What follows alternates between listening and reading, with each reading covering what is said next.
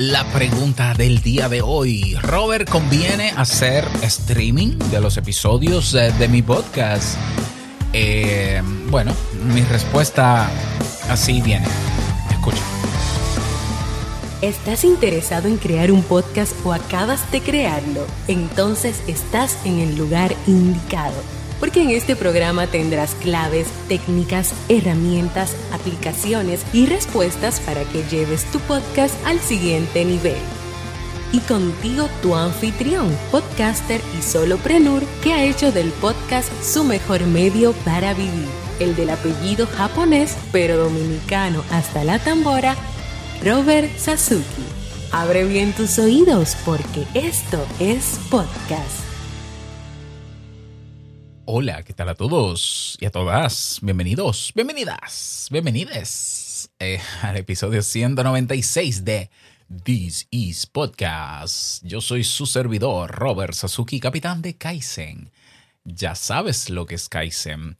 Te aviso antes de comenzar el tema que estamos probando, estrenando ya la nueva instancia de Mastodon, Sasuki.social. En español, la nueva red social mía de mi propiedad mía y de mi esposa, ¿no? Porque los dos somos quienes, eh, ¿verdad? Invertimos en nuestros proyectos. Entonces te invito a que la pruebes con nosotros, que te invito a que te crees una cuenta completamente gratis. Eh, ve en tu navegador y escribes a sí mismo sasuke.social. Sasuke.social. Pones un nombre de usuario que sea corto, eh, de una sola palabra, todo pegado, un nombre de usuario y eh, tu contraseña, él te va a avisar, Mastodon te va a avisar que te va a enviar un correo de confirmación. Puede que no te llegue hoy porque estoy terminando de configurar el servidor de correo, pero no te preocupes porque en unos minutos tendrás tu usuario habilitado. Entonces lo que tienes que hacer es espérate unos minutos, ve refrescando la página, perdón, hasta que ya eh, veas la franja izquierda, veas el menú y ya estés dentro. Puedes editar tu perfil. Imagínate que esto es como un Twitter, exactamente igual. Eh, configura tu perfil, ponle tu nombre, fotos, lo que tú quieras, la descripción que tú quieras. La ventaja de nuestra de este espacio y a diferencia quizás de tener nuestro canal en Telegram o grupo de Telegram es que aquí cada persona tiene su línea de tiempo, como en Twitter, tiene su espacio de difusión. Entonces, me encantaría que me agregues, evidentemente, eh, arroba Robert, así de sencillo, Robert. Me vas a encontrar de una vez, me agregas y así yo te sigo de vuelta también y así yo puedo ver tus publicaciones. Cada vez que tú tengas un episodio nuevo, lo publicas ahí porque es tu perfil. En tu perfil tú publicas lo que tú quieras, cuantas veces quieras, como quieras. Esa es la ventaja de Mastodon. Entonces, te invito a que te registres desde que puedas. Repito, está en fase beta de prueba, pero no hay ningún riesgo, es 100% funcional y eh, nos vemos dentro. Sasuke.social. Yo estoy contentísimo por haber alcanzado ese hito que tengo años deseando tener mi propia red social montada en mis servidores y hoy ya es posible. O sea, no acaba el año y ya lo tenemos. De hecho, lo monté en pocas horas ayer y pienso eh, publicar un curso en Kaizen, claro que sí, el próximo año, ya para enero, de cómo montarte tu propia instancia de Mastodon para tu comunidad de tu podcast. Así que aprovecha. Ve probando para que te acostumbres, sepas usar todo, está en español eh, y luego ya cuando te animes a montar la tuya te haces el curso. Listo. La pregunta del día de hoy, miércoles. Hoy tenemos plato doble, o sea, tenemos dos episodios de preguntas. La de este episodio es si conviene hacer streaming de mi podcast. A ver, la respuesta rápida es que sí. La respuesta lenta es depende. Ah, porque es cierto que el streaming está de moda. el streaming es transmisión en vivo o los famosos live, por ejemplo. Es lo mismo. Transmitir contenido en tiempo real, en vivo. Em, involucrando evidentemente a la gente. Entonces, sí, hoy tenemos plataformas como Instagram, que, yo no recomendaría hacer un live en Instagram, pero ¿para qué? El alcance de Instagram es nada comparado con el alcance que tiene YouTube, por ejemplo. Así que ante Instagram prefiero YouTube. Pero tiene la función. Pero está Twitch, que es muy popular y es especializada en streaming. Está YouTube. Está Beam, que es parte de Hive, la plataforma donde yo hago vida la blockchain. Y eh, estas ah, plataformas han abierto la oportunidad, hay otras más también, claro que sí, para que las personas puedan crear contenido en tiempo real. Y muchos podcasters y muchos podcasts se están eh, publicando, se están transmitiendo primero en vivo y luego, evidentemente, se graba y se pasa por el RSS feed. Ahora bien, eh, hacer streaming mm, implica un poquito más de elementos técnicos, implica un poquito más de esfuerzo, implica un poquito más de tiempo. Entonces, hacer por hacer streaming, no. ¿Por qué? Porque estás perdiendo un tiempo valioso que no te está trayendo resultados. O sea, vamos a ver, ¿de qué vale tú hacer un streaming si nadie está en vivo? No tiene sentido, de verdad que no. O sea, yo, yo o sea, no, no tiene nada de malo hacerlo. Bueno, sí, sí, para mí sí, porque es, es una pérdida de tiempo. O sea, yo puedo apagar la cámara y grabar mi audio y ya. Igual me van a escuchar en diferido. Ahora, si yo tengo una comunidad de personas que sí se conectan al streaming, ya eso es otra cosa. Si ya mi audiencia yo le consulto con una encuesta breve en mi comunidad, si están interesados en participar de transmisiones en vivo y el streaming no tiene que ser en video solamente, puede ser en audio. Entonces ahí yo tengo que agregar a Clubhouse, tengo que agregar a Green Room de Spotify, tengo que agregar a eh, Twitter Spaces. O sea, se puede hacer en audio. Pero el sentido del streaming es que haya gente, no que se haga el streaming. El éxito de un streaming no está en hacer el streaming, está en que haya gente conectada.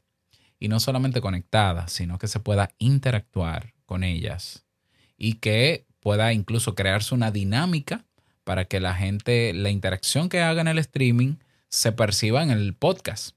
Eso sería lo ideal. ¿Por qué? Porque eso aumenta el sentido de pertenencia, palabra que he repetido varias veces esta semana. Eso fija más el compromiso de la gente con ser eh, eh, oyente tuyo. ¿El streaming puede ser una oportunidad para que gente nueva te descubra? Sí, Realmente sí. Sin embargo, yo que he estudiado el comportamiento de los usuarios que consumen streaming en video en plataformas como, plataformas como Twitch o YouTube, YouTube, me he dado cuenta que la gente no se mete en un stream porque sí, sino que la gente suele ir al stream de su podcaster favorito eh, o su youtuber favorito o su streamer favorito porque está suscrito.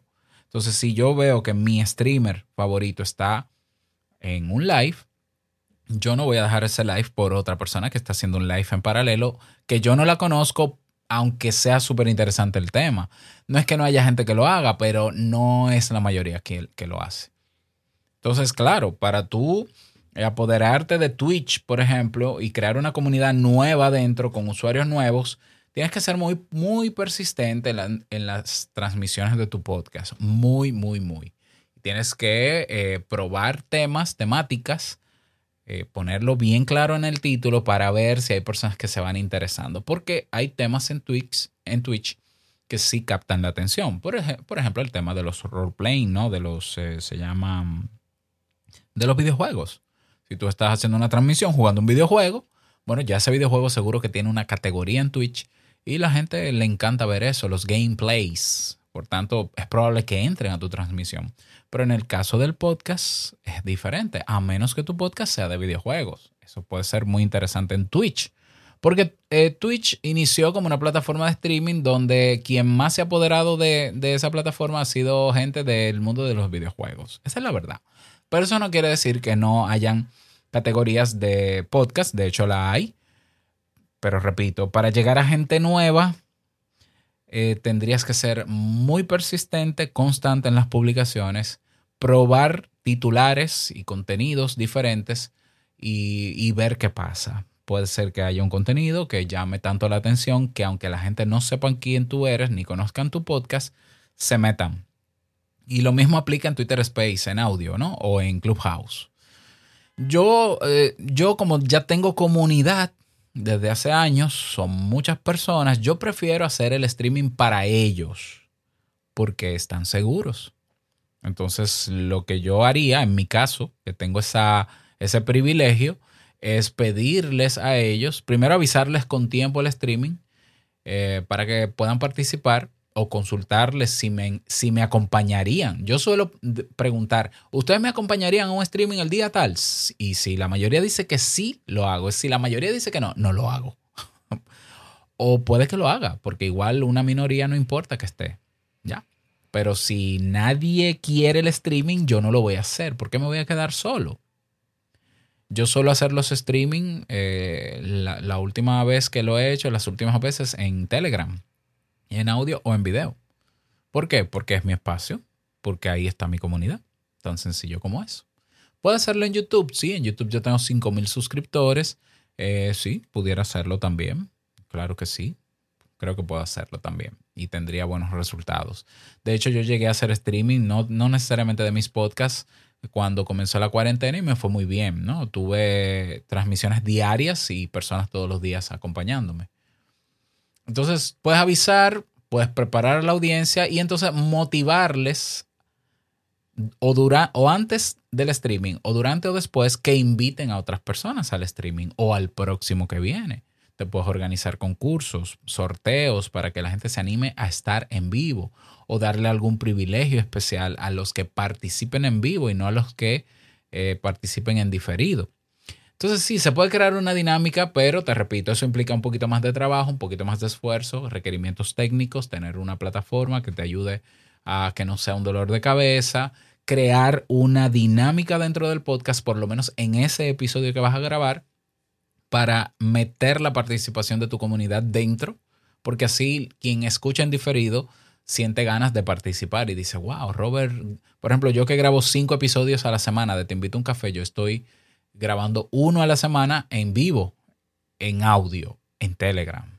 Entonces yo creo una dinámica, hago preguntas, la gente abre su micrófono, responde y eso sale en la grabación. Entonces yo creo, yo creo, y esto es simplemente una, una hipótesis, ya luego te contaré, yo creo que más personas se van a animar a querer participar de esa transmisión para dar su voz, creo. ¿Ya? Eh, porque hacer la transmisión y no darle participación a la comunidad es, es lo mismo que grabar. La transmisión, repito, me parece bastante poderosa y creo que puede ser muy poderosa para fidelizar a nuestra audiencia, para que se sientan parte realmente de nuestro podcast, para que lo sientan suyos. Entonces, en esos, teniendo en cuenta esos criterios, sí, yo creo que son más las ventajas de hacer un streaming de, un episodio de tu podcast que de no hacerlo. Em, yo, por ejemplo, adquirí, y te lo voy a mencionar mañana, una membresía de por vida en Melon App. Mañana te lo voy a dar, te voy a dar la oferta en AppSumo. Si ya conoces AppSumo, vete corriendo. Una membresía de por vida en Melon App para yo hacer transmisiones streaming en video ilimitadas. Pero no te compliques, tú tienes ahí a Telegram. Telegram te permite hacer streaming sin ninguna plataforma externa. Tiene todo integrado en audio en video. Le conectas tu micrófono y, listo. Y te pones ahí a hacer. Y te graba incluso la transmisión en video y en audio. Entonces, aprovechalo. Discord también. Aunque Discord yo creo que no te lo graba, pero si lo puedes grabar tú aparte, perfecto. Entonces, la respuesta es que sí, conviene. Sí, yo creo que sí. No hacerlo por hacerlo, no lanzarme a un espacio donde nadie me conozca, porque, bueno, es que vas a tardar tiempo. Si no tienes comunidad es lo que te toca, ¿eh? Ya te lo digo. Si no tienes comunidad, si no te has preocupado desde que comenzaste tu podcast por tener un listado de correos de quienes te escuchan, o tenerlos a ellos en un grupo de Telegram o un canal de Telegram o en cualquier otro espacio, aunque el, el mejor espacio puede ser Telegram o montarte tu propio Mastodon, como lo hice yo, pues te va a tocar meterte a hacer ruido en cualquier espacio a ver qué consigues. Y vas midiendo el impacto y vas pivotando y vas refinando, perfilando, etc. Así que esas son mis recomendaciones para responder a esta pregunta. Me gustaría saber las tuyas. Únete a nuestro espacio, sasuke.social. Crea tu cuenta, te veo dentro y si quieres ahí compartir tu podcast, tus episodios, todas las veces que tú quieras, sin restricciones, lo puedes hacer en tu perfil. Y con gusto ahí estaremos apoyándote también. Nada más desearte un feliz día, que lo pases súper bien. No quiero finalizar este episodio sin antes recordarte que lo que expresas en tu podcast hoy impactará la vida del que escucha tarde o temprano. Larga vida al podcasting 2.0. Nos escuchamos en breve en el próximo episodio. Chao.